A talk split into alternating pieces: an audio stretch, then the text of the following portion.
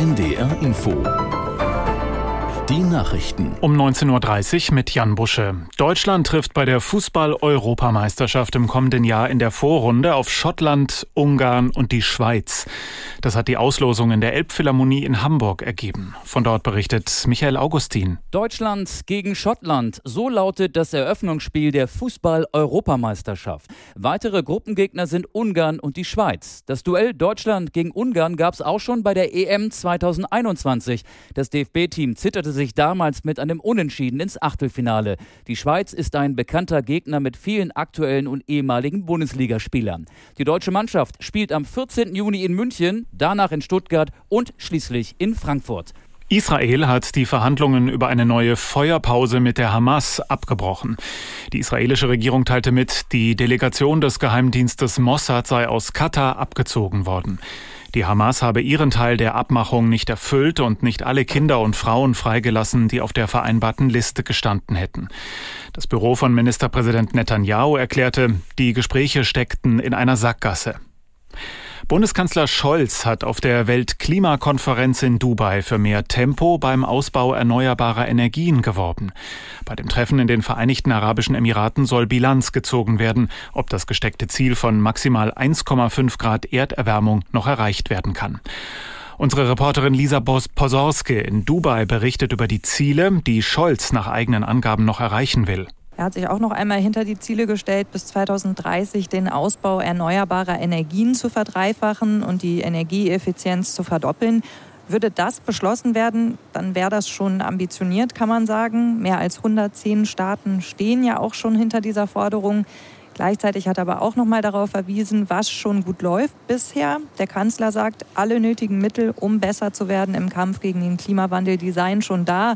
Windkraft hat er genannt, grüner Wasserstoff und elektrische Antriebe. Starker Schneefall sorgt im Süden Deutschlands weiter für große Probleme im Verkehr. Der Flughafen München musste seinen Betrieb bis morgen früh einstellen. Hunderte Flüge wurden abgesagt. Betroffen ist auch der Hauptbahnhof der bayerischen Landeshauptstadt, wo keine Züge mehr verkehren. Auf Straßen und Autobahnen gab es viele Unfälle und lange Staus. In einigen Teilen Bayerns fiel der Strom aus. Die geplante Batteriefabrik bei Heide in Schleswig-Holstein soll trotz Haushaltskrise Geld vom Bund bekommen. Nach NDR-Informationen hat das Bundeswirtschaftsministerium den entsprechenden Förderbescheid an die Firma Northvolt übermittelt. Aus Kiel, Friederike Hoppe. Konkret geht es um staatliche Beihilfen von knapp 700 Millionen Euro. Davon entfallen rund 564 Millionen auf den Bund und rund 136 Millionen auf das Land, verteilt über mehrere Jahre.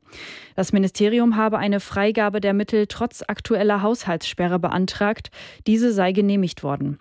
Derzeit fehlt noch die Zustimmung der EU-Kommission. Außerdem müssen die zwei Standortgemeinden zustimmen. Die Landesregierung bezeichnet die Entscheidung als wichtiges Signal und entscheidenden Schritt für den Aufbau einer Batteriezellproduktion in Deutschland.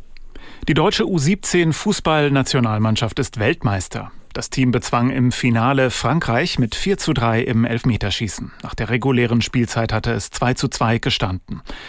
Und die Fußball-Bundesliga-Ergebnisse von heute Nachmittag. Bochum, Wolfsburg 3 zu 1, Leipzig, Heidenheim 2 zu 1 und Mönchengladbach, Hoffenheim ebenfalls 2 zu 1.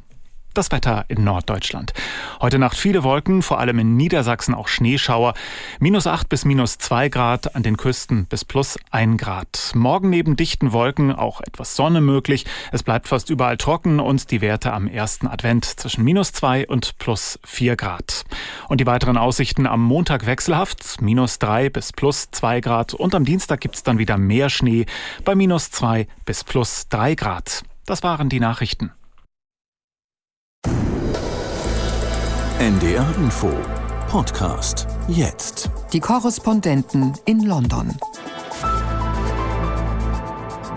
Herzlich willkommen zu unserem Podcast Die Korrespondenten in London. Heute mit Imke Köhler. Hallo. Gabi Biesinger. Hallo. Mein Name ist Christoph Prössel. Anfang des 19. Jahrhunderts ließ der Brite Lord Elgin